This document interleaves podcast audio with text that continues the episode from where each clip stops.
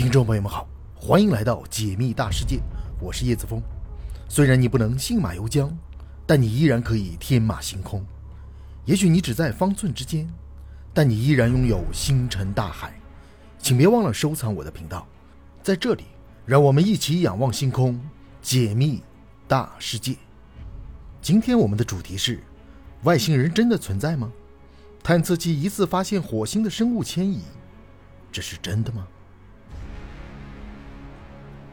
二零二二年，美国的探测器在火星表面的土壤当中发现了有机分子，大大增加了火星存在生命的可能性。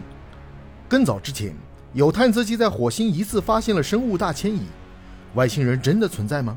我们是否能在火星实现星际移民呢？根据探测器传回的图片显示，在火星的一处荒漠上，密集地分布着一处处白色小斑点，就像是一批正在迁徙的动物一般。这一发现无疑是令人振奋的。天文学家又控制着探测器将镜头拉近，失望地看到，原来只不过是一堆石块而已。这些石块就像是摆放在沙滩上的海螺一般，在侵蚀作用下，逐渐裸露出了地面。虽然没能发现外星人的踪迹。但是天文学家通过这些石块的特征，推断出火星的基本地形。天文学家猜测，在很久之前，这里很有可能是一处靠近水源的岸。从裸露的岩石可以看出，它的表面相对来说比较光滑，并且有流水侵蚀过的痕迹。让人奇怪的是，火星的液态水早在几亿年前就已经从地表消失。如果这些石块是当初流水作用形成的，几亿年的时间早就应该风化成了沙子。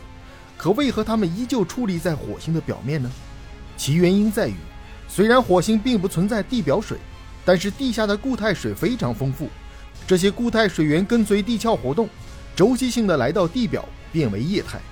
这一周期大约是几百万年的时间。那些像动物迁徙的石块，大约在五十万年前被流水侵蚀，然后埋藏到了地底，如今裸露出来，才被人们观察到。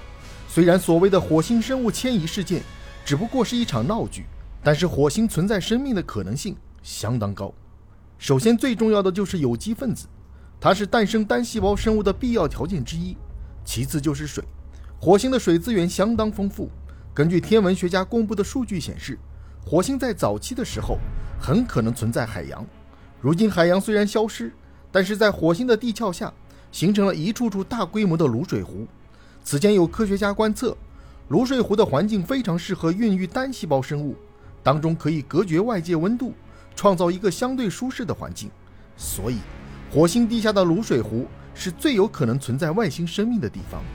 值得注意的是，这里所说的外星生命，并不是外星文明。想要从原始生命发展为文明，需要一个漫长的岁月。从目前的观察来看，几乎没有证据表明火星曾经存在过文明。当然。也有可能是我们对火星的探索太少，没有发现而已。最后，火星上还有稀薄的大气层，与早期的地球相似。天文学家猜测，如果条件合适，火星有可能形成像地球一样浓郁的大气层。届时，如果火星存在原始生命，它们很有可能会来到地面，并开始一次大规模的进化。不过，人类并不给他们这个机会，因为天文学家已经在开始考虑。如何从地球搬往火星生存了？在二十一世纪初，美国宇航局发表了一系列火星移民的概念图，表明了人类未来的发展趋势。概念图当中的城市被笼罩在一个透明的半球当中，外边是无尽的火星荒漠。人类为什么要移民？我们如今生活的地球环境不是很优越吗？此前，霍金曾公开说道，人类必须要考虑自己的生存问题。自现代社会以来，人类多次面临着危机。如果在未来两百年内实现星际移民，就能防止灾难的发生。人类的危机包括对自然环境无尽的索取、环境污染加剧、世界的核武器问题等等。尤其是人类的核武器威胁，不论是美国还是俄罗斯的核武器，都足以将人类文明毁灭。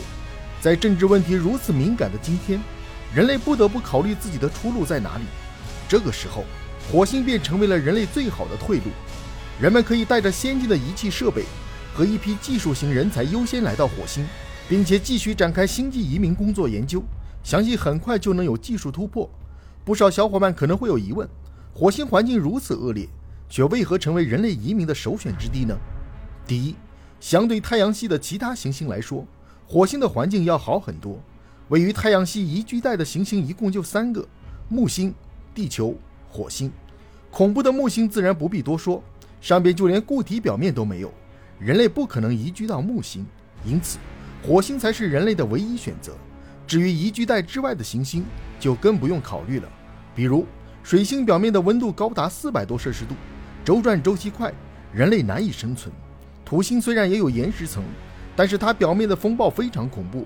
而且温度很低，同样不适合人们移居。第二，相对于其他星球来说，火星距离地球的距离也比较合适，在几百年内实现大规模移民是现实的。如果想要找到类似地球环境的行星，在太阳系之外一抓一大把，它们有的甚至被称为地球的表兄弟，简直就是地球的复制体。但是，由于距离太过遥远，别说是星际移民，就算是人类的探测器想要过去，都无比的困难。如今，距离人类最远的探测器“旅行者一号”也不过刚穿过柯伊伯带，人类开拓更远的宇宙同样无比漫长。火星就像是人们探索广阔宇宙的基石一般，等有了足够的技术，总有一天，人类也会从火星移民到更远的地方。第三，火星含有大量的水资源和各种矿石，水资源存在的最明显特征是南北两极的冰冠，它是由干冰和冰层组成，干冰位于冰层之上。夏季的时候，这些干冰融化为二氧化碳，冰层便会裸露出来。此外，火星地壳当中还含有固态含水层。天文学家猜测，这些水很有可能是淡水资源。如果全部利用起来，人们将不会再为淡水而发愁。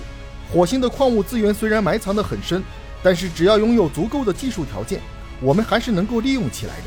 总体来看，人们移民火星后可居住几千上万年的时间。目前。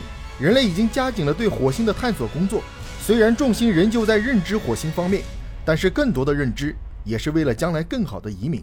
美国的好奇号火星车专门致力于火星宜居环境的分析，经过几年的数据采集，给出了一个肯定的答案：火星适合人类居住。关键在于，人类对于火星的认知还是太少了。迄今为止，人类还不知道在荒凉的火星上是否存在绿洲，但是天文学家指出。至少在四十亿年前，火星上可能出现过与地球一样的环境。究竟是什么原因让火星变成如今的模样，没有人知道。但是随着人类探索的深入，一切的谜题都将解开。